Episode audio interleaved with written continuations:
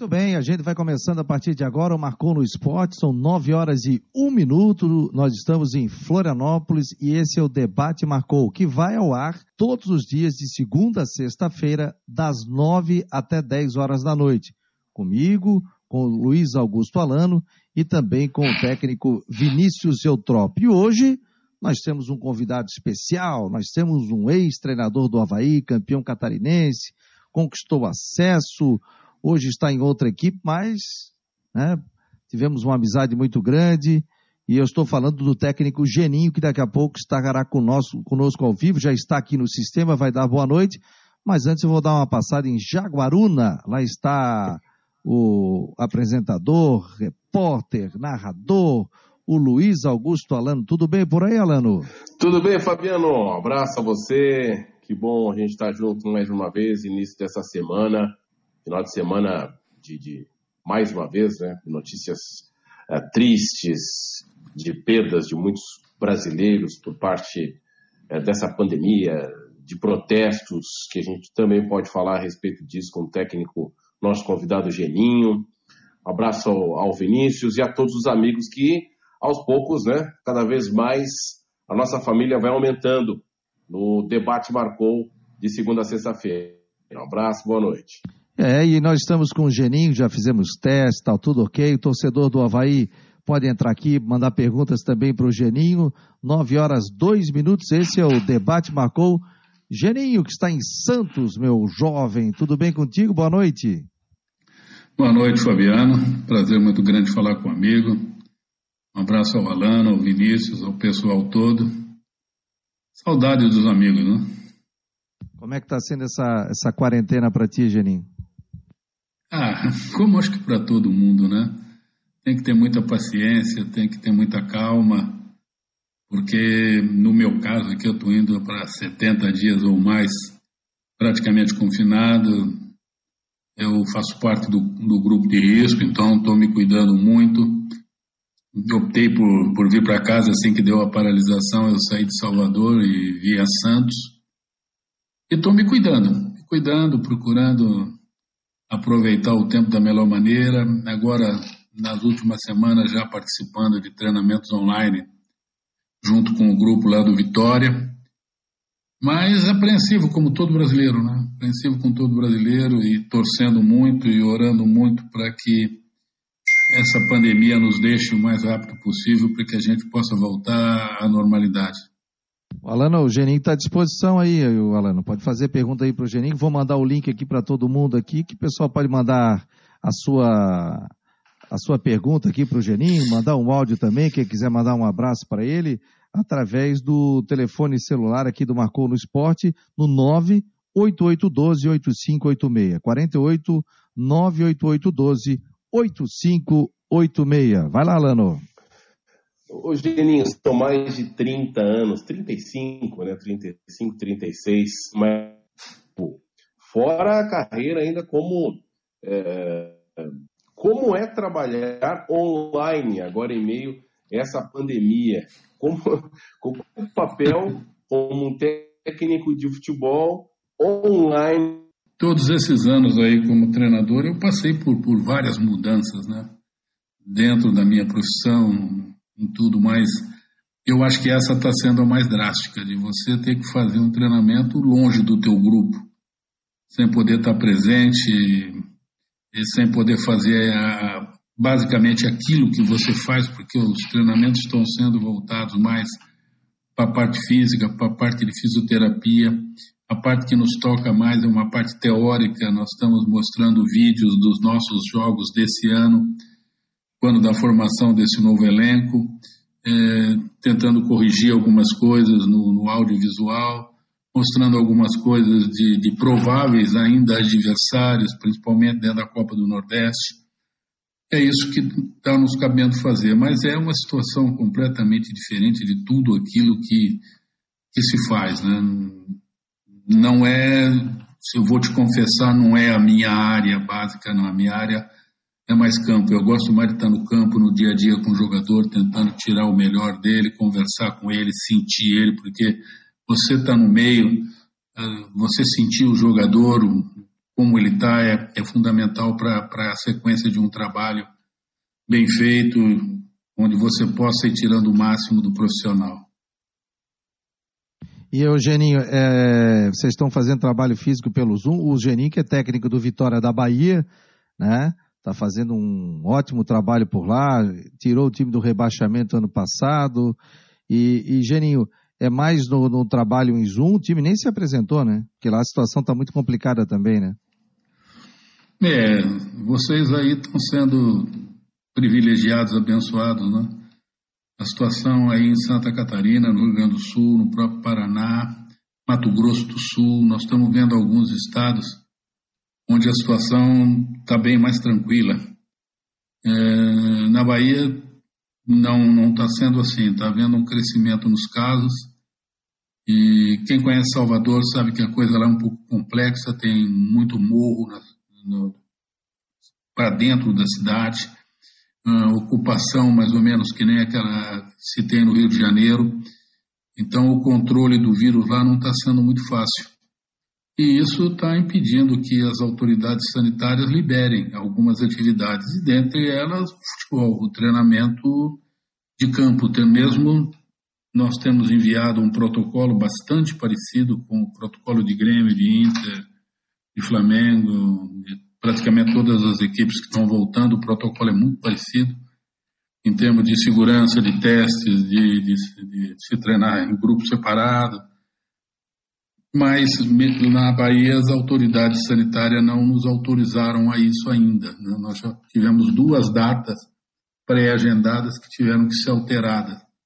Então nós estamos há praticamente já 15 dias, estamos entrando na terceira semana de treinamento online não é o ideal, mas você tem que tentar manter o teu grupo em atividade de alguma maneira, porque senão a ociosidade ia, ia ser um prejuízo muito grande. Você tem que trazer o jogador, pelo menos, que ele comece a pensar no trabalho dele, que ele comece a pensar naquilo que ele tem que fazer e ir jogando informação de forma maciça em cima dele, né? Como eu disse, nós fazemos os trabalhos online físico, de fisioterapia, dessas coisas todas, mas também estamos passando muita informação em, em termo técnico, em termos daquilo que a gente já fez, daquilo que precisava corrigir e do que nós pensamos em, em colocar no futuro em termos de treinamento para que a gente vá trabalhando, mas nós ainda não temos uma definição. Tem uma nova data agendada, que seria do, no dia 10, acho que a próxima terça ou quarta-feira,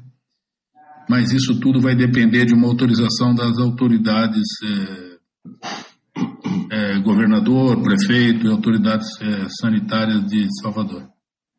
O, é, o governo do estado hoje, é, através de uma, uma portaria, né, é, dizendo que as atividades esportivas só depois do início de julho aqui em Santa Catarina, mas isso ficando a critério dos governos municipais. A prefeitura de Florianópolis agora abriu a possibilidade de treinar em Gramado, mas individualizado. Eles vão ter que fazer ilhas, né? Isso, um protocolo, inclusive, feito pelo Funchal, que é coordenador técnico, né? O coordenador médico do Havaí Futebol Clube. Então, de, de 20 metros de distância de um jogador para o outro. Só físico. Ele pode até ter a bola, mas a bola tem que ser a dele. Tem todo um protocolo, agora abriu essa possibilidade. Agora, para treinamento coletivo, jogo, essa questão toda, aí fica muito complicado ainda, né? que se joga com a possibilidade, de repente, para agosto. Fica, fica difícil a gente dar algum prognóstico, né, Lano, com relação é. a essa parte aí, né? É, eu até queria saber do Geninho o sentimento dele, né? Ele até no, no, no início falou a respeito que é do grupo de risco, né? Uh, a gente acompanhando o noticiário, uh, por exemplo, do Rio de Janeiro, vê que o Botafogo Uh, e o Fluminense, tratando-se do Campeonato Carioca, são contrários ao reinício da competição em relação a Flamengo e Vasco, que são favoráveis ao reinício da competição. Inclusive, o Vasco teve agora divulgado, são 16 casos nos testes que, que, que foram feitos aos atletas do Vasco, 16 jogadores uh, que, que estão com Covid-19. Uh, na Inglaterra, teve um time, o Watford, e o capitão do Watford se negou a retornar aos treinamentos. Também no Chelsea, o jogador do Chelsea também eh, se negou a voltar aos treinamentos, em virtude do, do temor de se contaminar e contaminar familiares. Qual é o teu sentimento, Geninho, é, no alto dos seus mais de 70 anos, bem vivido e com muita saúde, é, treinando um time de ponta no futebol brasileiro, que é o Vitória, com, com muita tradição, um time de muita massa, de muita torcida. Mas qual é o seu sentimento? Você está à vontade neste momento, se de repente as autoridades brasileiras, e principalmente baiana neste momento, autorizar o início, reinício das atividades esportivas? Você está à vontade de voltar? Vontade eu sei que você tem, mas o seu sentimento como, como pessoa, como pai, como, como esposo, como avô, para voltar ao trabalho? É, é uma decisão que você vai ter que ter muita calma e muito discernimento para tomar no momento, no momento adequado.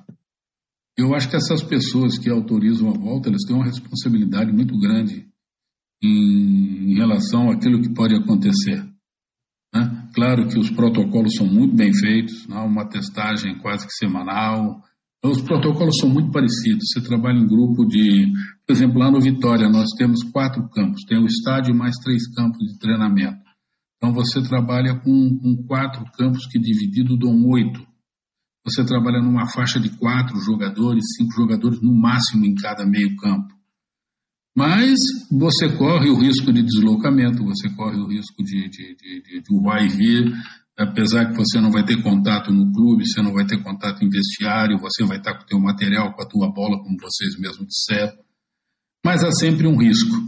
Em relação à hora que a coisa, o bicho pegar, que você vai ter que começar a treinar, porque uma hora vai ter que treinar. O futebol não é feito para ficar dois, três de um lado, dois, três do outro, não é tênis, não é, não é essas coisas. Eu acho que a hora que você começar a treinar em grupo, que você vai ser obrigado de repente a viagens, porque a hora que começarem os campeonatos, e aí que eu quero ver como é que vai ser administrado isso, você entrar dentro de um ônibus ou entrar dentro de um avião, tá?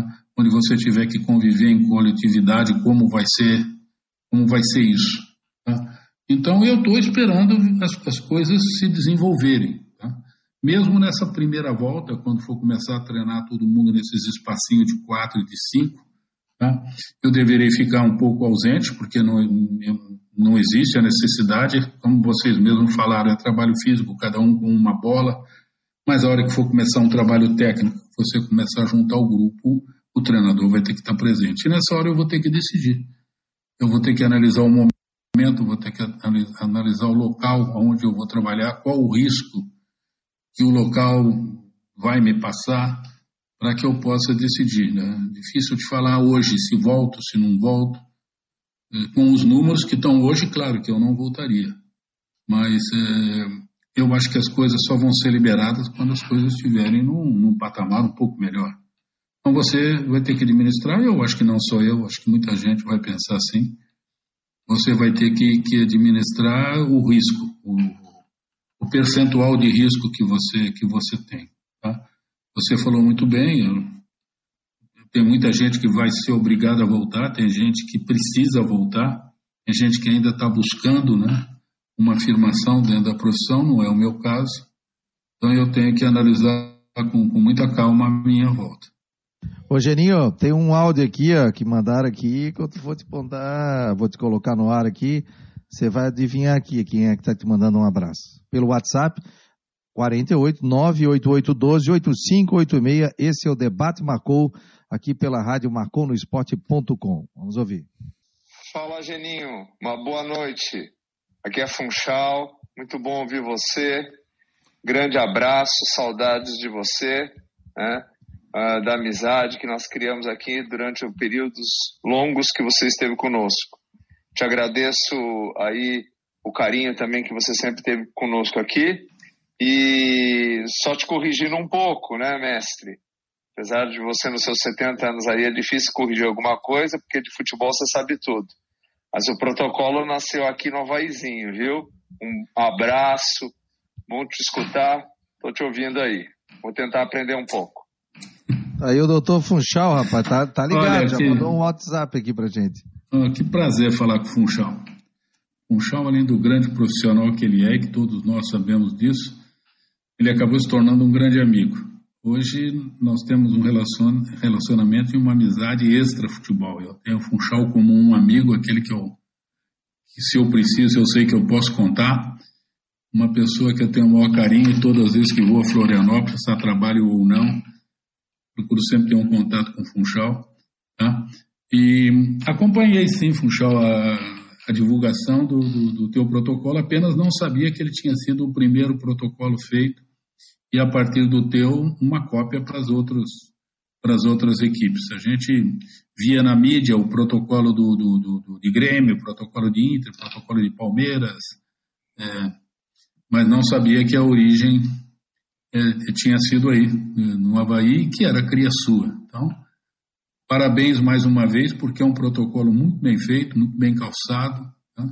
onde você pensou em todos os, os detalhes para que houvesse uma volta em segurança, para que o, quem fosse trabalhar não tivesse risco. Não é surpresa, não é surpresa pela, pela, pela sua competência, pela sua vivência não só no futebol, mas principalmente na área de saúde. É um prazer muito grande falar com você. Fico muito feliz em poder ter tido esse contato com um amigo, tá? É, eu, fica à vontade. Eu, eu, daqui a pouco nós vamos fazer umas perguntas de, pro, pro Geninho sobre a saída dele aqui do Havaí. O Geninho quer virar um CEO, mas o Geninho não quer largar o osso, não, né, Geninho? Ainda quer trabalhar no campo ali com a gurizada, com a rapaziada, ainda estão em muita lenha para queimar, né? Mas daqui a pouco a gente pergunta isso para ele. Agora, Fabiano, até o, até o, o Vinícius Eutrópio, né, falava com, com a gente na semana passada de que o Geninho já treinou inúmeras equipes, né, dezenas de equipes do futebol brasileiro.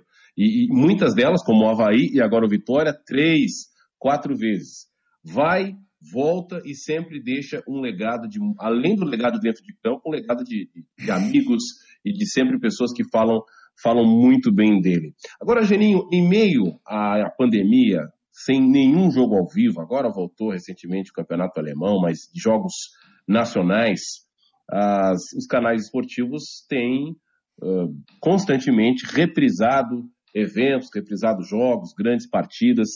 Eu confesso que eu não tenho muita paciência, eu gosto muito de futebol, mas a emoção do ao vivo é, é o que me prende. Mas, de vez em quando, a gente dá uma. Até para matar um pouquinho da nossa ansiedade de retornar na rádio, falar de futebol, um ou outro jogo a gente está acompanhando. E partidas da década de 90, 80, 90 principalmente, me chamaram a atenção, e você que viveu tudo isso nos últimos 40 anos, a, a transformação do futebol brasileiro, a modernização também do trabalho dentro de campo, da, da parte tática, técnica. Me chamou a atenção algo relacionado à tomada de decisão do futebol brasileiro.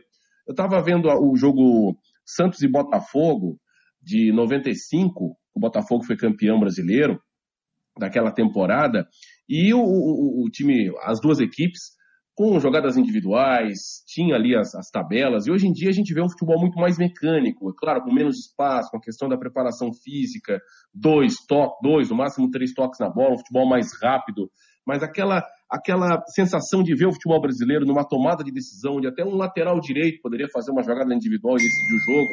O que, que mudou, na sua opinião, relacionado a isso do futebol brasileiro, você que acompanhou toda essa transformação, Geninho? Ah, eu acho que mudou muita coisa. Né? Eu acho que o futebol antigo era um futebol mais gostoso de se ver, na minha opinião.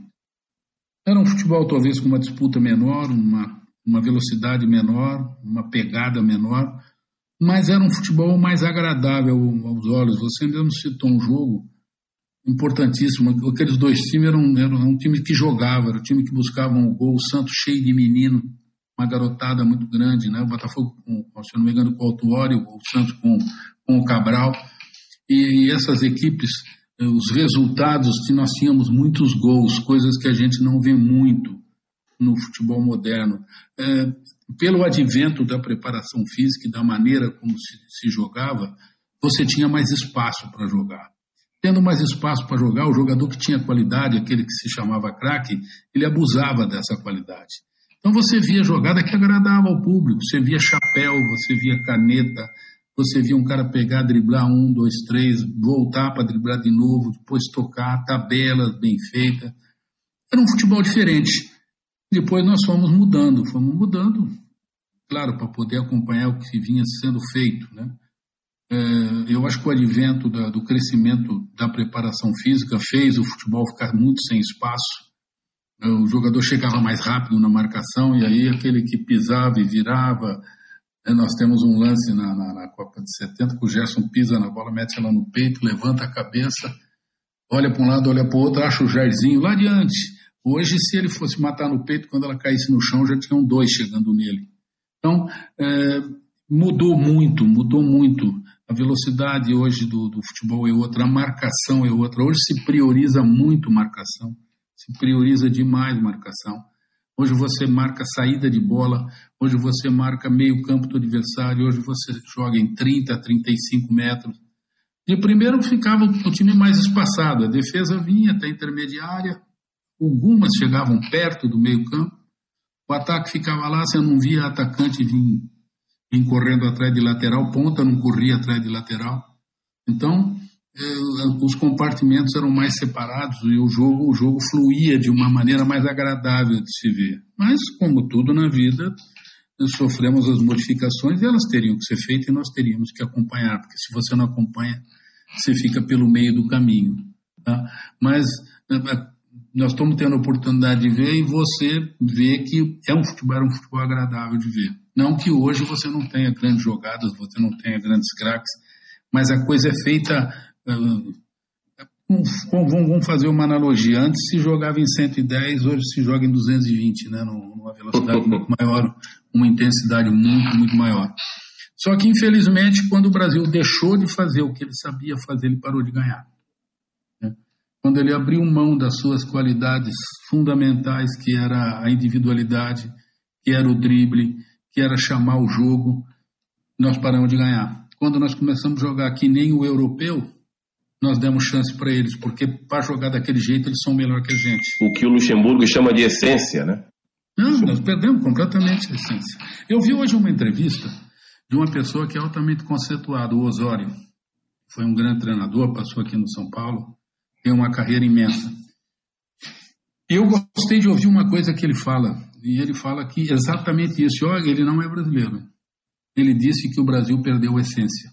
E hoje o Brasil está copiando aquilo que se faz lá fora, que é o jogo em campinho reduzido, quatro contra dois contra dois, quatro contra quatro, três contra três. Ele falou: eu não vejo nesse treinamento o gol, baliza, o goleiro. E o futebol, fundamentalmente, ele é gol. O goleiro tem que participar, o atacante tem que chutar no gol, então você tem que fazer treinamento visando o gol. E isso o brasileiro deixou muito de fazer. Não foi dito por mim, quem, quem quem quiser acompanhar, não lembro em, que, em que canal foi. Acho que foi na ESPN. Mas uma entrevista do Osório muito boa, muito boa, uma visão de um, de um treinador reconhecido, treinou seleção, treinou grandes equipes, falando sobre o futebol, trabalhou aqui, então tem, tem know-how para poder falar, falando sobre o futebol brasileiro e, e elogiando o futebol brasileiro, mas também dizendo isso que eu falo, quando nós perdemos a nossa essência, nós paramos de ganhar. Não estou querendo dizer que nós tínhamos que jogar daquele jeito, não, porque se você não colocar a velocidade que você tem no futebol de hoje, você fica também no meio do caminho. Você não pode jogar naquela velocidade que você morre. Mas eu acho que foi um dos pontos, inclusive, abordado pelo Osório. Nós estamos tirando do jogo, tiramos do jogador brasileiro a individualidade, a improvisação, aquilo que ele fazia muito bem. E ele pode fazer isso com velocidade.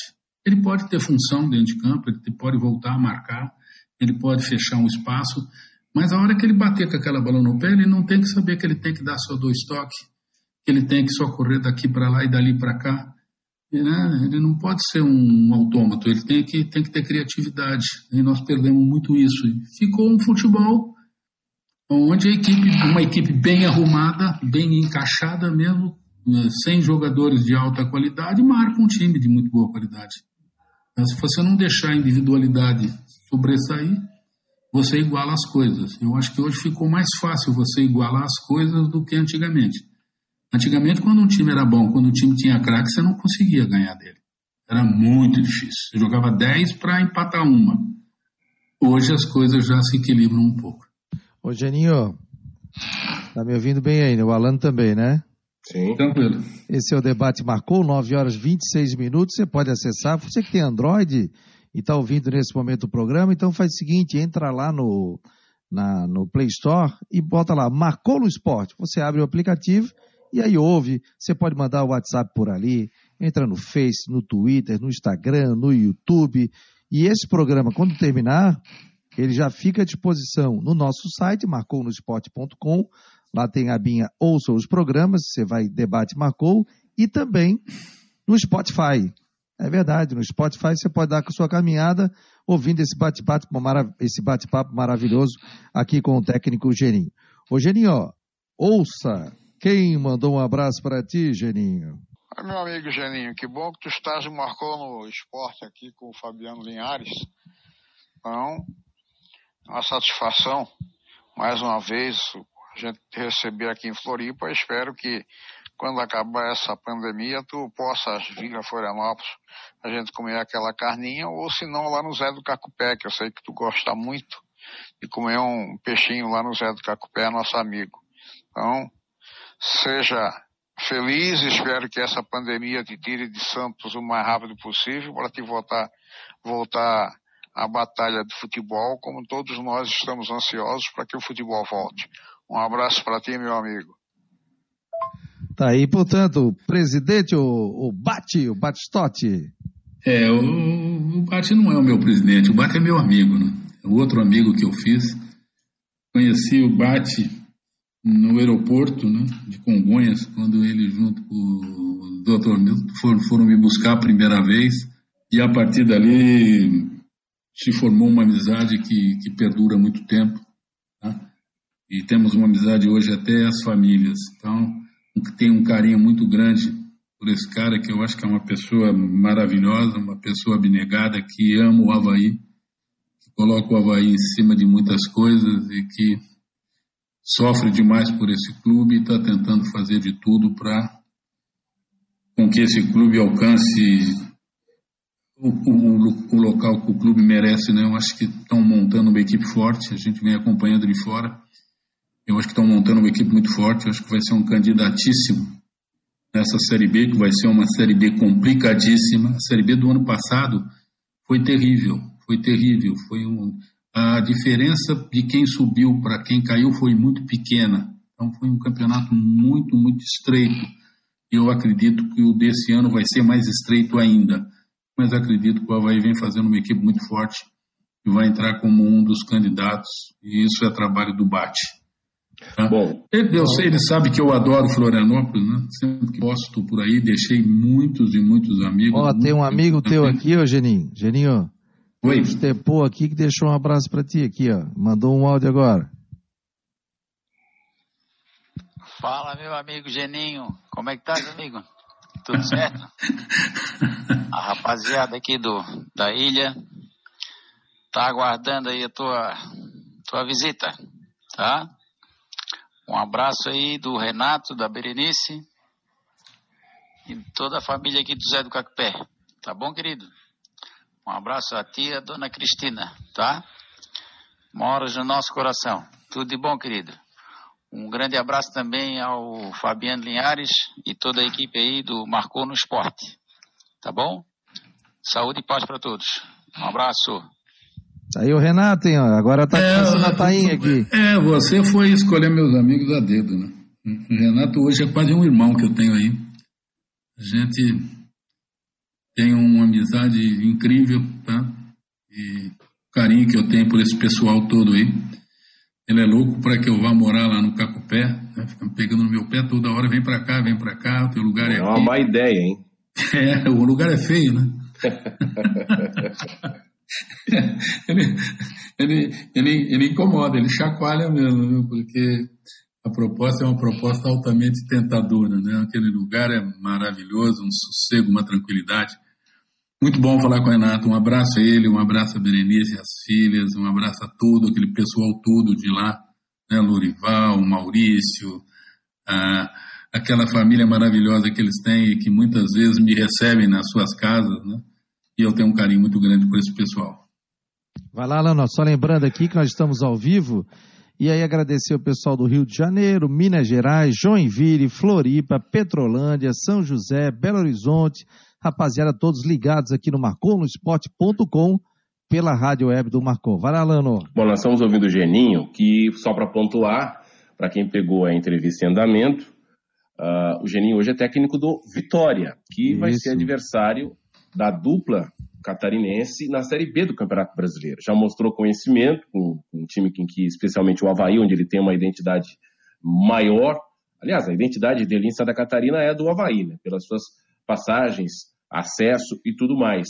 Agora, Geninho, me responde, já quantos acessos você, você lembra aí? Porque você é um dos reis do acesso do futebol brasileiro. Foi campeão brasileiro na primeira divisão pelo Atlético, mas tem bons serviços prestados a inúmeras equipes, incluindo o Havaí, entre uh, subir da Série B para a Série A do Campeonato Brasileiro. Depois que você, depois que você responder a quantidade de acesso, eu tenho uma, um adendo na, né, nessa pergunta. São quantos acessos, Geninho? Você, você, tem de cabeça?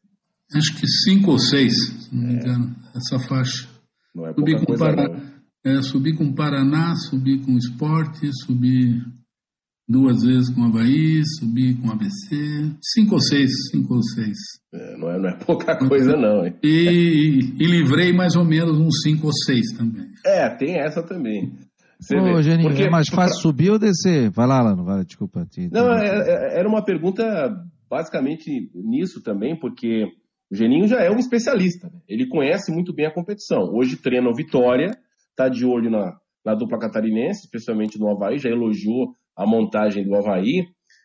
Qual é a receita para o acesso? Você que já tem tantos acessos em determinadas, em variadas épocas, qual é a receita para subir da Série B da Série A para a Série A? A gente sabe que para a Série A é outra coisa, porque o Havaí mesmo subiu e desceu desde 2000, a gente já perdi as contas, sabendo. Desde 2013, o Havaí sobe e desce. Sim, sempre então, sobe o Havaí, o Havaí sobe tem a desce, receita para subir. Agora falta a receita para permanecer. Mas a pergunta é, é, você já é um especialista em acesso da Série B para a Série A do Campeonato Brasileiro, Geni. Olha, a Série B é um campeonato diferente. Um campeonato diferente. Um campeonato onde você tem que montar um grupo que tenha a consciência que ele está disputando uma Série B e não uma Série A, e ele tem que jogar um futebol de Série B. E o futebol de Série B nem sempre é um futebol muito vistoso. O futebol de Série B é um futebol mais de resultado. Então você tem que procurar fazer um grupo onde você tenha jogador de qualidade, jogador que decida uma partida para você, e você tem que ter aqueles carregadores de piano, aquele jogador que, que vai para o choque, aquele jogador que enfrenta qualquer situação, que enfrenta a pressão, tá? e principalmente um grupo que acredita no objetivo.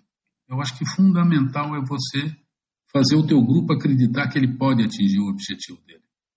O grupo que não acredita não vai em lugar nenhum. Então, eu acho que talvez o maior mérito do comandante é tentar você fazer o grupo acreditar que ele pode, mesmo quando todo mundo não acredite, você tem que fazer o teu grupo acreditar que pode, que ele tem que dar uma resposta positiva dentro do campo.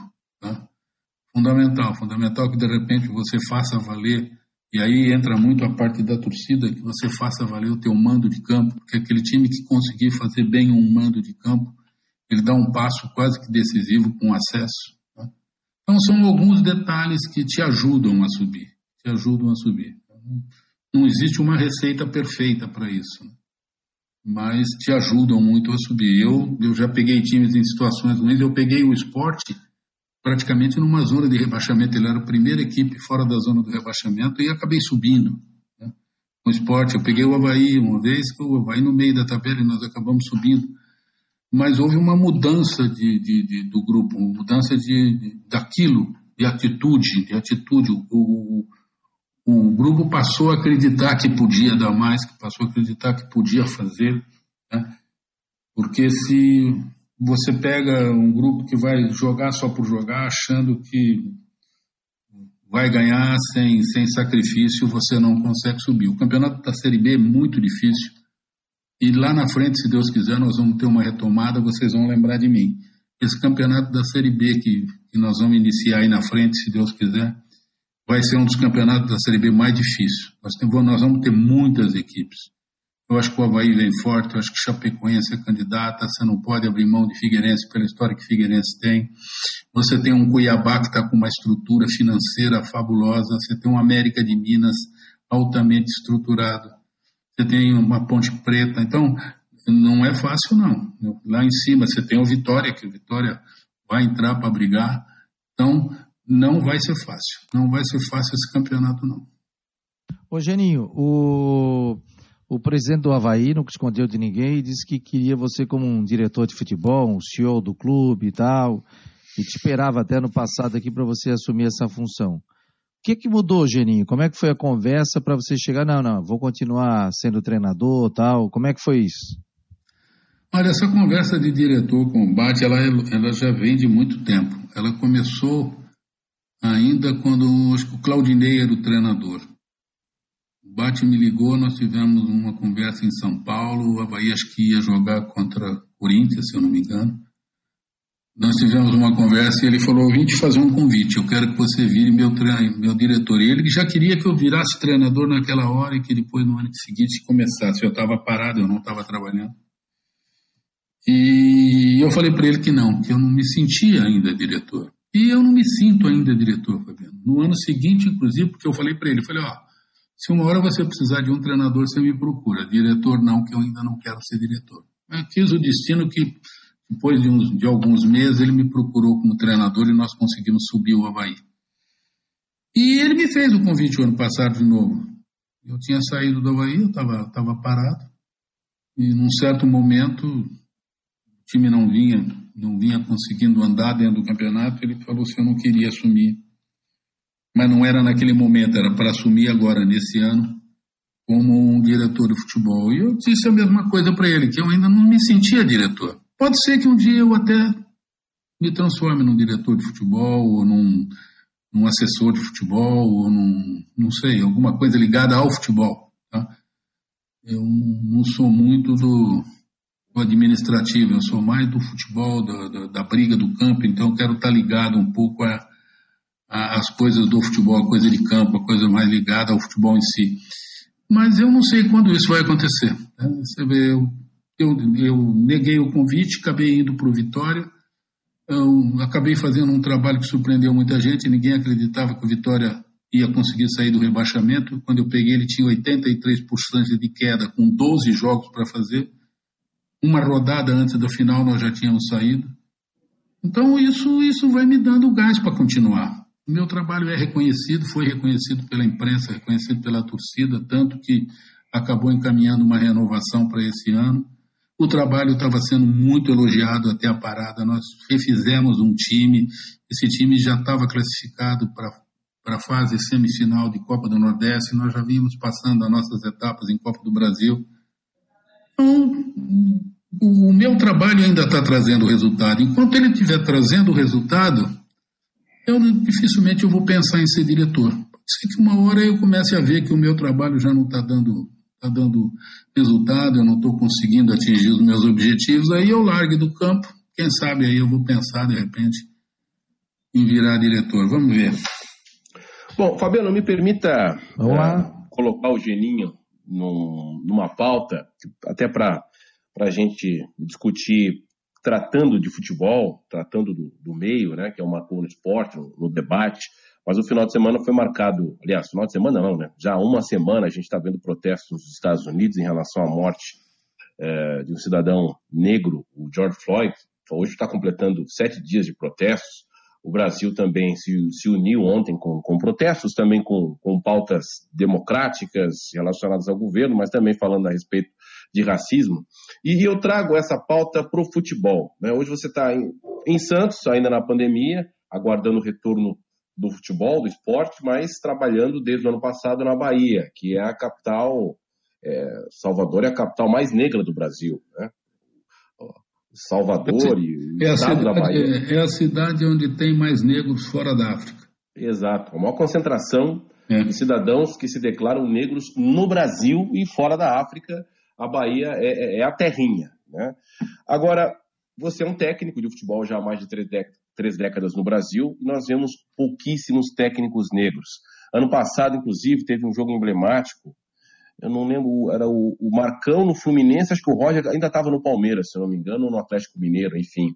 Mas era encontro dos dois únicos técnicos negros no Brasil, o Marcão auxiliar, né? E o Roger que ainda hoje é o talvez o único técnico negro em atividade no Brasil. não lembro mais onde está, não sei mais onde está o Cristóvão Borges. Temos pouquíssimos casos de técnicos negros em relação a jogadores, são muitos protagonistas negros há tantas décadas, falando de Pelé para cá, então nem se fala.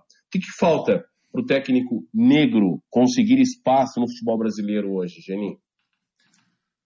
Não, infelizmente, né, muita gente nega, mas nós temos ainda um racismo velado. Né?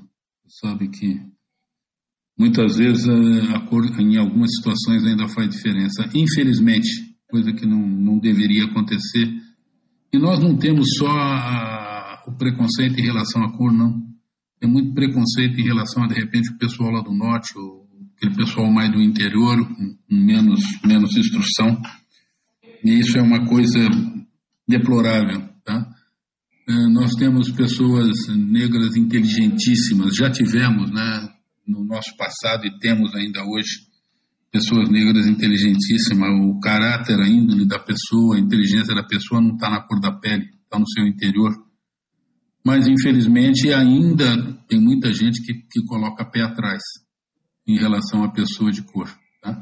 Eu tenho grandes amigos, amigos, amigos, amigos por negra, quando eu jogava, eu já os tinha como companheiros tenho ainda hoje amigos que eu tenho o maior prazer em conviver, em frequentar a minha casa. Tá? Eu, graças a Deus, nunca nunca tive essa, esse defeito. Né? E passei isso para toda a minha família, porque eu acho que é deplorável. Mas, infelizmente, ainda uh, a pessoa de cor ele, ele tem que provar provar mais do que os outros o seu valor para ser aceito. E nós tivemos alguns aí que conseguiram, conseguiram feitos. Valmir Louruso acabou sendo campeão é, da Copa do Brasil com Juventude, uma cidade italiana, um território de italiano e de alemão onde o preconceito é altamente latente. Ele conseguiu isso aí, foi reconhecido, e foi enaltecido. Mas é, a pessoa de cor ele tem que realmente provar, provar e provar e provar. Hoje nós temos o Roger sendo reconhecido como grande treinador. O Cristóvão, que você falou, já vinha vindo muito bem. Estava aí até pouco tempo no Atlético Goianiense, parece que saiu. Mas é, são poucos, são poucos. Isso nós falando dentro do futebol. Mas nós temos, eu acho que essa, essa dificuldade praticamente em todos os ramos de atividades, né? E, que não adianta a gente negar. O, a pessoa de cor ele tem ele tem que provar mais do que os outros. O Geninho, é, quer continuar, Lano? Mais alguma pergunta? Não, não, satisfeito. Tá ótimo. O, Quer dizer, só, só interrompendo, só dentro do futebol, o jogador de futebol não precisa provar, não. Porque ele lá deita e rola, né? Eles mandam. Ah, sim. Né? O, o, protagonismo, o protagonismo está é. Tá, garantido já. Ah, em toda, e aí, tá, aí você vê, e aí em todos os países, né? Você todos vê na, países, né? Você vê na Espanha, você vê na França. Alemanha esteve na Alemanha. Itália. ah, isso aí, Itália. Então, o jogador, a maioria deles não passa por isso. Mas em alguns outros setores a, a dificuldade é grande. Mas é, é... O, que, o que passa são. Tem, tem muitos países e atletas, né? A gente acompanha ano após ano torcedores, né? Com comportamento muito ruim. Ah, com certeza. De, de gritos racistas. Isso acontece, tem acontecido muito na é, Itália. É, mas pessoa ignorante se acha em qualquer lugar, né? É. Grande verdade. É, isso realmente foi lamentável em alguns pontos aí a gente vendo na Espanha. Mas a, quantidade de ignorantes, eles estão é. quase vencendo, a gente tem que tomar cuidado. Não, não, mas você vê que em algumas atitudes são minorias, né? Minoria, você vê que é um, é um focozinho dentro do campo, não é o São barulhentas, né? É, às vezes essas pessoas são até reprimidas pelo resto do estádio, né? Eu espero que uma hora eles sejam banidos, né? Eles não tenham espaço para esse tipo de manifestação. Alano, o Alano Geninho, que é que vocês acham que com essa parada toda e a gente não tem previsão de retorno ainda do Campeonato Brasileiro, né? Tanto da Série A, B, C e D, término dos estaduais. É, o que é que vocês acham que, que, que pode sair na frente disso, hein? Por exemplo, o Flamengo vinha com um timaço montado. Até que ponto que, que a gente pode dizer de, de, de prejudicial, questão física, questão técnica, questão tática, quem é que perde mais com isso? Bom, o Alano quer começar? Tem problema. Olha, quem perde mais?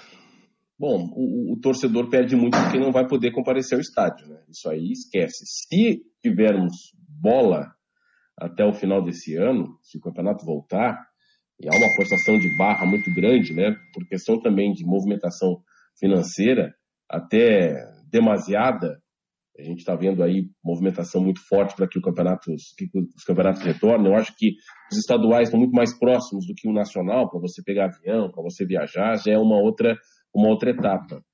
Mas uh, clubes de, de, de maior poderio financeiro talvez continuem tendo uma maior vantagem.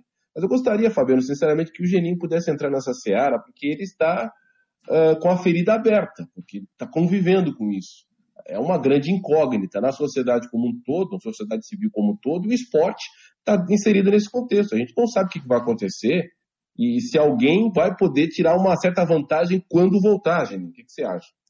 Pergunta muito boa, Fabiano. É, eu acho que você tocou bem. Primeiro, nós não sabemos quando nós vamos voltar. Né?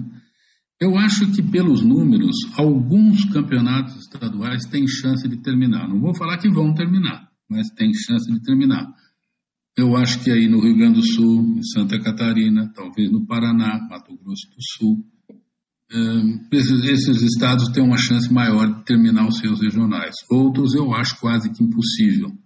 Pelos números que nós temos em São Paulo, no Rio, eh, de repente na Bahia, em Pernambuco, Ceará, eu acho muito difícil que você termine de repente os seus regionais. Tá?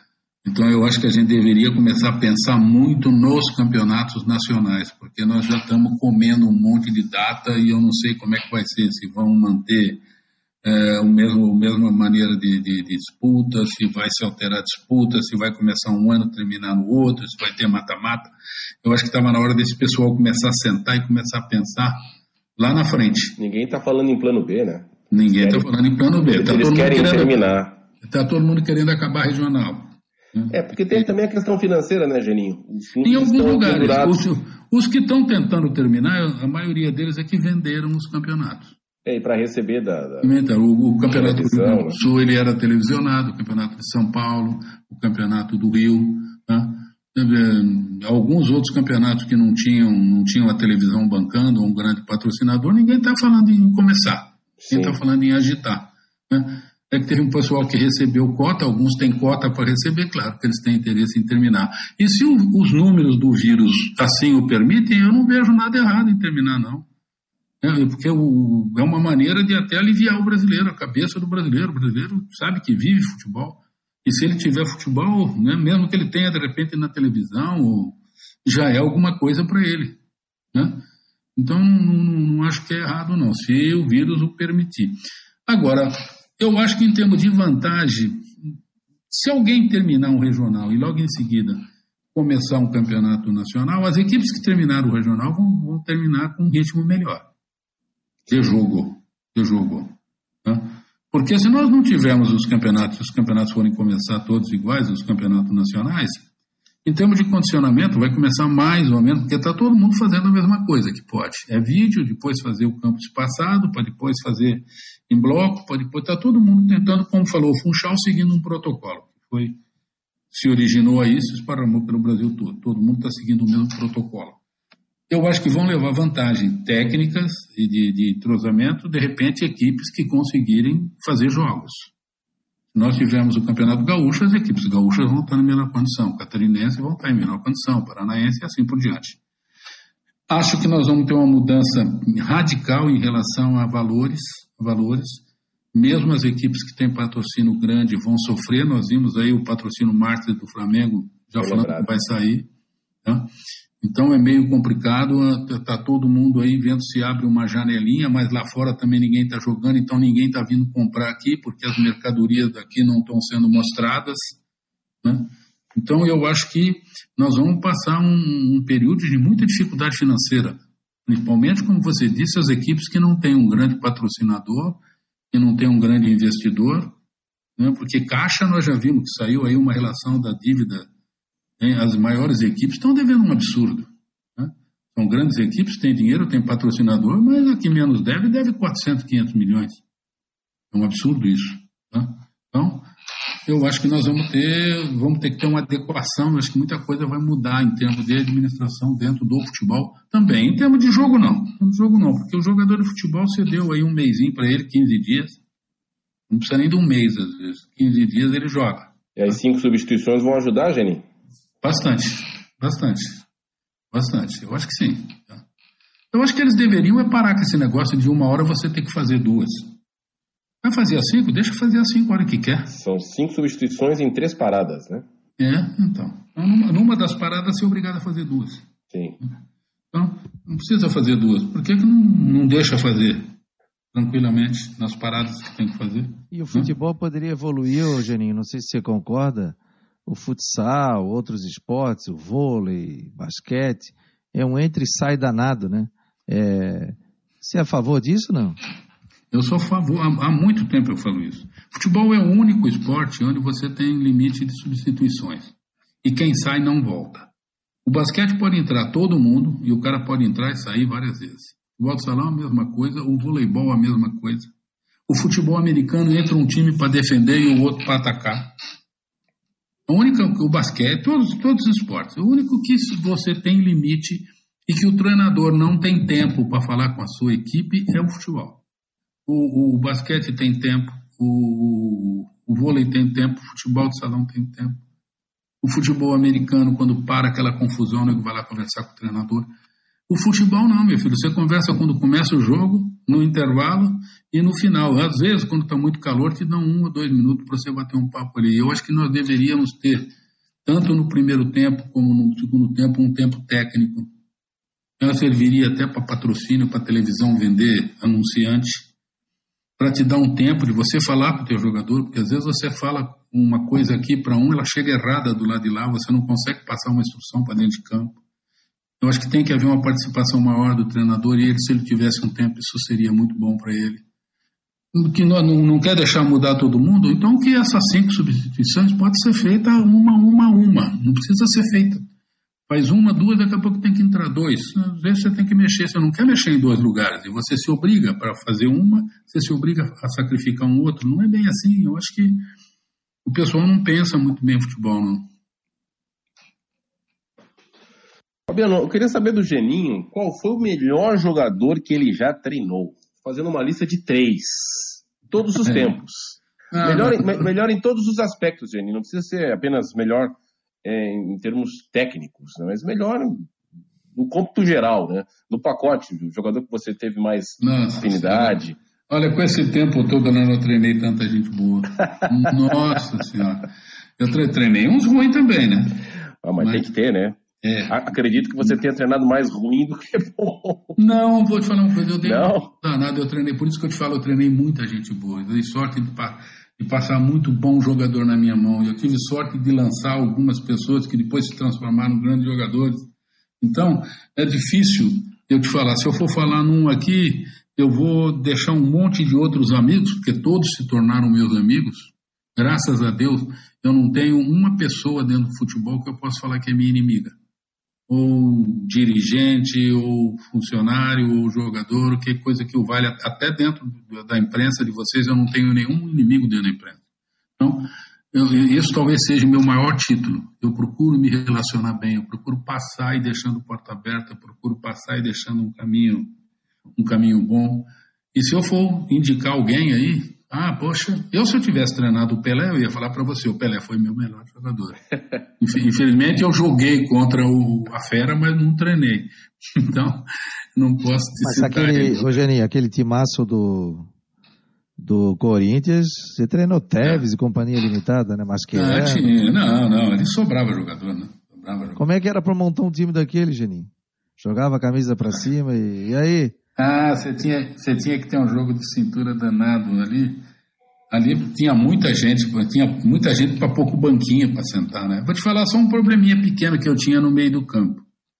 Não vou te falar volante, vou falar meias ali.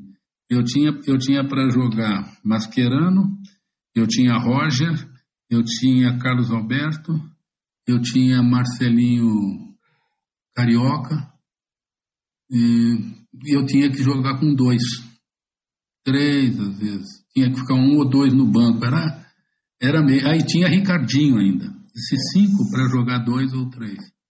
Era meio complicado. É difícil, mas acho que todo, todo técnico queria estar no lugar. Hein? Era meio mas você tinha que você tinha que peitar os caras, porque todos queriam jogar, né? Aí o Marcelinho já em não, não, não era o Marcelinho é, era no coração da Fiel, mas não a melhor versão é. do Marcelinho Carioca. Não, não, não. O Marcelo foi uma contratação quase que mais da diretoria. Ali, a, a, aquele Corinthians não andou por causa de um monte de coisas que acabaram acontecendo. Geninho, lembra do. O pessoal da MSI não queria. O Marcelo, a diretoria foi e comprou, porque eles estavam com uma briga já entre a diretoria e o pessoal da MSI. O Kia, o pessoal todo.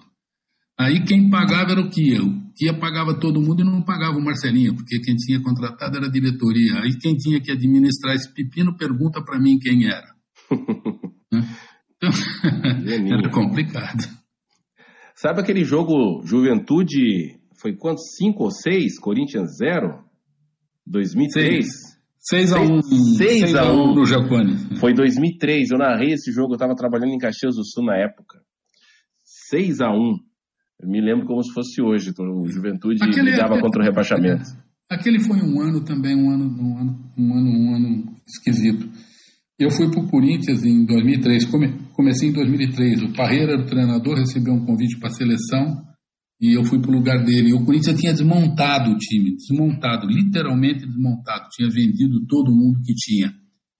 E aí nós começamos a montar o Corinthians. Aí nós fomos buscar três jogadores no Botafogo de Ribeirão, o Doni, o Leandro, o Ratinho, depois fomos buscar, estava largado no Flamengo o Liedson, estava largado o Jorge Wagner no, no Cruzeiro, o, Jorge tinha sido meu jogador, eu conhecia o, o Liedson do, da Bahia, e fomos buscar, e aí eu subi Kleber de um lado, daqui a pouco subi Betão, subi outro, dei uma sorte danada de ter um Fábio Luciano, que era um líder fabuloso no time, eu sei que nós estamos arrumando aquele time Vampeta, que era um líder no meio, fui buscar Gil embaixo, subi com o Gil. Eu sei que aquele time engatou e aquele time fez um campeonato paulista que sobrou, foi campeão paulista, mas sobrou, goleou Palmeiras na semifinal nos dois jogos, goleou São Paulo nas duas finais, sobrou aquele time. Aquele time começou uma Libertadores, fez uma Libertadores invicta primeira fase. Começou o mata-mata, iluminamos o primeiro, quando nós fomos jogar contra o River, as coisas começaram a dar para trás. O Vampeta machucou num jogo de Copa do Brasil, antes de nós irmos jogar lá em Nunes. Naquele jogo, o D'Alessandro estava 1 a 0 para o Corinthians, quase 40, segundo tempo. O, o D'Alessandro deu uma provocada no Kleber, o Kleber apelou uma provocação racista. O Kleber atravessou o campo, foi lá, deu um soco no D'Alessandro, foi expulso. Eles fizeram um gol, daqui a pouco o D'Alessandro fez um gol de falta, eles vieram com 2 a 1 para São Paulo e aquela pressão toda, daqui a pouco, num lance que até hoje todo mundo fala, que de um dos termos do futebol, que ele chega, mata, pega. Eu falei para o meu lateral, que era um menino que estava substituindo o Kleber, o Roger, pega, pega ou pega é para diminuir. Ele foi diminuir, abusou um pouco na maneira de chegar em cima do D'Alessandro, apesar de depois, se você for ver o vídeo, ele nem chega no D'Alessandro, o D'Alessandro Eu faz lembro um, do jogo. O D'Alessandro faz um carnaval e nem atingido era cara botou para fora, nós perdemos aquele jogo. A partir daquilo começou um desmanche naquele time. Porque a maioria torcida, daquele. A torcida 15 invadir? Não, não foi aquele da invasão. Ah, foi o outro, tá certo. A invasão foi o jogo seguinte. A torcida estava tão bem com aquele time que entendeu. Ficou sentida, mas entendeu a desclassificação. O, que, o, o, o reflexo daquela desclassificação foi que aquele time todo era da X, uma investidora, se eu não me engano. E começou a vender todo mundo. Ninguém era do Corinthians. Aí saiu o Liedson, saiu o Jorge Wagner, um para Portugal, o outro para Rússia, daqui a pouco saiu o Gil, daqui a pouco saiu o Fábio Luciano, pouco... Quando eu vi, eu tive que um, um treinamento, eu ia jogar um jogo e eu não tinha 11 para pôr. Eu fui no CT do Corinthians e trouxe a Buda, trouxe Betão, trouxe Coelho, trouxe todo mundo, trouxe Jô no meio dessa turma toda. Eu coloquei o Jô para fui lá, peguei o Jô, botei o Jô para jogar com 16 anos. E esse time tinha começado tão bem o Campeonato Brasileiro que ele não corria risco de cair, mas era um time que ganhava uma e perdia outra, ganhava uma e perdia outra. E eu estava meio sentido com o saco cheio daquele negócio deles de venderem meus jogadores todos. Aí, de repente, em um desses jogos, nós estávamos tomando essa goleada do Juventude. Eu falei, ah, deu para mim. Peguei pedi demissão antes do jogo acabar. Então, falei que chega, um, um time como o Corinthians não pode tomar seis, não. É complicado. Qual foi o qual foi o time que você mais treinou, Geninho? Aí eu estou treinando, eu estou pela quarta vez no Vitória. Se você for ver assim em tempo, né? Só que eu fiquei pouco tempo no Vitória, eu não fiquei muito tempo dentro dentro do Vitória, não. Eu, eu, eu, eu, passo, vou lá, tiro o Vitória do buraco, fico mais um pouco, de repente eu saio, fico outro pedaço e saio. mas assim, em Vim, time que eu mais voltei, Vitória. O esporte, eu tive no esporte também três vezes. O esporte eu cheguei a ficar um ano e pouco. o Havaí eu fiquei, fiquei bastante tempo. No, no ABC de Natal eu fiquei bastante tempo, fiquei quase dois anos no ABC. Tá? E sei, com esses times eu fiquei mais tempo. Fiquei, fiquei um ano em Portugal, quando fui para Portugal. Fiquei, fiquei um ano no Vitória de Guimarães. Mas lá a filosofia em relação ao treinador é diferente daqui. Né?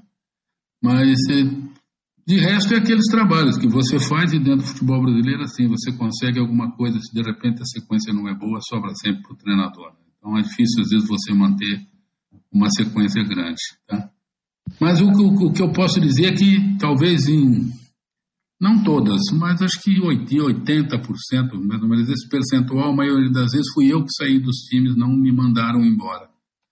Porque eu acho que quando eu não estou conseguindo tirar mais do que eu quero do clube, quando eu acho que não estou tentando, o meu trabalho já não está rendendo, eu sou o primeiro a reconhecer isso e eu abro mão para que venha um outro profissional e de repente faça um trabalho melhor. Então, não sou, nunca fui, mesmo no começo, quando precisava e precisava mesmo, eu nunca fui aquele cara que se agarrou ao emprego, que se agarrou ao salário para ficar trabalhando, não. Eu sempre me apeguei ao meu trabalho. Se o meu trabalho rende, eu sirvo. Se ele não, se ele não não está rendendo, eu tenho que sair de repente eu não espero que me mandem embora, eu que saio. Alano, 10 e 4, a tua última pergunta aí para a gente fechar com o Geninho e liberar o homem, porque o Geninho é o seguinte, né? Quando a gente fez o Marcou no Esporte, quando a gente fazia lá na Main House churrascaria, batia papo, é, a gente varava a madrugada batendo papo e o Geninho contando realmente histórias, é uma resenha maravilhosa. Aliás, eu vou te falar um negócio, né? A simplicidade do Geninho impressiona, porque fui setorista nas duas passagens dele aqui em Florianópolis, cobrindo o Havaí, e eu me recordo que o Geninho, o Geninho já dava uma, passava uma água de melissa na rapaziada, né? Ele podia perder, ganhar o jogo, ou estar tá um momento complicado, ele entrava e dizia o seguinte, na coletiva, rapaziada, qualquer pergunta, pode fazer qualquer pergunta, sem cara feia. Ou seja, já desarmava a turma, né? Tipo, qualquer pergunta não vai me não vai tirá-lo do, do humor do Geninho. E outra situação que o Geninho, Figueirense e Corinthians aqui, estreia do Evair 3 a 3 e do Clebão, zagueiro, pelo Figueirense, e um jogaço. E antes de começar o jogo ali, quem é que aparece do lado ali, para dar uma olhada no campo? O Geninho. Aí fui ali, tudo bem, Geninho? Posso bater um papo contigo? Claro, claro, porque, né? Time do tamanho do Corinthians, a coisa toda, o técnico não fala, não fala isso, não fala aquilo. Não, não, eu falo tranquilamente. Tá? Bati um baita papo com o Geninho antes do jogo, mostrando toda a sua humildade. E até determinado momento, um, um repórter, depois que pegou a carona, ainda perguntou para o Geninho assim: Geninho, você tem interesse um dia treinar aqui em Florianópolis? E claro, claro, a gente tem interesse, tal, tal. E o Geninho acabou treinando, no, treinando a equipe do Havaí por duas, três oportunidades, né?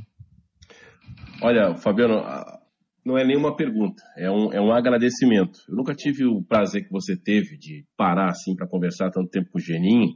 Foram apenas algumas raras, ele não vai lembrar, de algumas passagens em hotel, de cumprimentos, de bom dia, boa tarde, boa noite, de, de algumas partidas. Uh, e, eu só quero dizer, Geninho, quero lhe cumprimentar pela sua carreira e esse seu estilo de vida eu quero seguir para minha. Né? Eu tento ser assim, né? de várias passagens em vários estados e cidades e empresas, para que a cada passagem marcante, mas a marca seja da lealdade, que as pessoas lembrem do bom caráter que você é. Então, eu quero lhe parabenizar, muitos anos de vida, boa sorte no Vitória. Possivelmente a gente vai se encontrar aí durante a temporada essa ou a seguinte, porque você, uh, um profissional do seu quilate, independente da idade, é, tem que continuar no campo mesmo.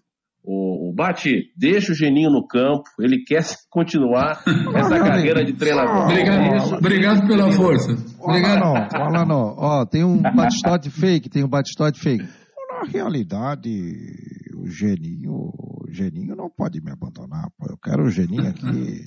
Porra, o Geninho é meu amigo, porra.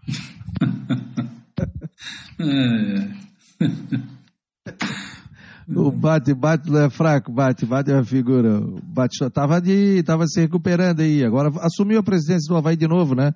Teve uma, um problema em função da diabetes, tá? não se cuidou também, né? Diz que o homem gosta de um quindim também. Mas muito estresse aí também, teve muita dificuldade, mas passou por uma avaliação com o Funchal, ficou internado um tempo e fez um procedimento cirúrgico. Tá bem, rapaz. Eu vi uma foto dele, tá bem, tá bem, tá recuperado, já reassumindo o Havaí. Geninho, que satisfação tê-lo aqui no Marcou no Esporte. Olha, o Geninho é tão tranquilo que a nossa, a nossa transmissão foi de cabo a rabo perfeita, ao vivo. Geninho em Santos, eu em Floripa e o Alano em Jaguaruna. E tudo pelo link, tudo pela internet. Funcionou ok hoje. Que bom tê-lo aqui e agradecer a paciência aí, né, que bater esse papo com a gente. Que é isso. Foi um prazer, Fabiano, um prazer realmente muito grande voltar a falar com você. Um, abraço no Alano, não vai faltar oportunidade da gente bater um papão, Alano, se Deus quiser. E um prazer muito grande falar com os amigos de Florianópolis. Né? É, ter um papo com o Funchal, com o Renato, com o Bate. Eu acho que essas coisas realmente, nesse momento que nós estamos assim, faz um bem para a alma que vocês não imaginam quanto. Tá? Eu sou esse cara e não vou mudar, eu acho que já estou velho para mudar. Eu, eu, tento fazer as coisas da minha melhor maneira, eu sempre saio dos lugares que entro de cabeça erguida, porque eu tento fazer sempre o meu melhor. Às vezes eu consigo, às vezes não, mas eu tento fazer sempre o meu melhor. E como eu digo, talvez o meu maior título é isso aí, é ter os amigos que eu tenho, vocês, assim, né? Eu posso dizer que são meus amigos e que eu sei que tem um carinho tão grande por mim quanto eu tenho por vocês. Então foi um prazer muito grande falar com vocês, muito grande mesmo. É, eu que agradeço porque vocês me deram um presente de poder falar com alguns amigos. E vamos ver, vamos torcer para acabar essa pandemia, para que a gente volte a fazer aquilo que a gente gosta, porque aí nós vamos poder nos encontrar, né? Parar de fazer esse negócio online, computador e poder olho no olho, né? Com de repente um copo entre a gente, que é sempre muito melhor. Que bom, Geninho. Grande abraço a você. E, e, e já comprou o Mustang, não? Não, ainda não. Mas vou comprar. o Geninho diz que, tipo, o Geninho, né, graças a Deus, financeiramente está muito bem, e que bom, né? Tem uma família maravilhosa. Mas ele, quando é para gastar para ele, ele diz, pô, rapaz, eu ia comprar um Mustang, compro ou não compro, eu vou comprar. Aí eu fiquei metendo uma pilha no Batistote, assim, Batistote, se ele for campeão catarinense, dá de premiação um Mustang para ele. Ele assim, oh, então quer me quebrar, pô. Deus meu. Você sabe a história do Mustang? Eu, eu, realmente sou apaixonado por um Mustang, sempre fui. Tá? Mas eu gosto daquele Mustang mais velho, aquele, aquele Mustangão Ai, clássico, né? E já tive para comprar algumas vezes e acabei pipocando. De uns tempos para cá, eu estou ficando meio assustado em comprar um Mustang. Eu fico falando para mim, de repente, para mim mesmo: você ficou uma vida inteira querendo comprar um Mustang. Primeiro, você não tinha dinheiro. Você só sonhava. Agora que você tinha dinheiro, que você podia comprar, algumas vezes você não comprou. Você sabe que eu estou meio com medo de comprar um Mustang. Eu vou comprar um Mustang e de repente só falta um Mustang da minha passagem aqui na vida. Então eu ando empurrando essa compra do Mustang ah, é, tá certo, tá lá certo. frente. Agora, agora eu estou com medo de comprar um Mustang. segura, segura, ainda tem tempo. Ih, é, tô olhando, tô olhando. ainda tem muita lenha para queimar. Geninho, grande abraço. abraço, Sucesso, Geninho. Um beijo na família aí, na esposa, nos filhos, né? Em toda a família. E temos certeza que vamos sair mais fortes dessa, da pandemia. Você vai vir aqui pelo menos duas vezes, né? Treinando Vitória da Bahia em Floripa e a gente vai ter a oportunidade aí de se abraçar, de bater um papo, né? de, de, de conversar e de poder jantar também após os jogos. Ah, se Deus quiser. Se, Deus, se eu não for aí trabalhar, uma hora eu vou encher o saco de vocês. Pode Com ficar certeza. tranquilo. Ô, prazer será um prazer tê-lo aqui. Valeu, Alano, um abraço. Um abraço. Tá Valeu, frio por aí, Jaguaruna, não? Ah, tá frio, mas nada que uma tacinha de vinho não esquente, né? Ah, aquela bençada, como diz o Alano, né, Alano? tá frio Agora Santos? Tá, tá frio em Santos? Não, não, aqui não, aqui é gostoso. Aqui, exemplo, a turma fala que tá frio, mas tá 18 graus, É, aqui tá, Floripa tá 16, 17 e tal. De manhãzinha, um pouquinho, mas não, não tem feito frio aqui não. Tem feito até um tempo muito bom, muito bom, um sol gostoso. Estão falando que está vindo uma frentezinha fria aí, mas por enquanto está gostoso. Valeu, rapaziada. Olha, 10 horas 12 minutos. Esse é o debate marcou que recebeu o simpático, o querido Geninho, técnico do Vitória da Bahia. Um abraço ao torcedor da Bahia, do Vitória, que também acompanhou, marcou no Esporte Debate, recebendo esta grande figura, esta enciclopédia do futebol brasileiro. Vamos fechando o Marcou no Esporte de hoje, agradecendo e dizendo que amanhã nós voltamos. Amanhã o alemão, zagueiro do Figueira, estará conosco aqui no Marcou no Esporte. Um abraço!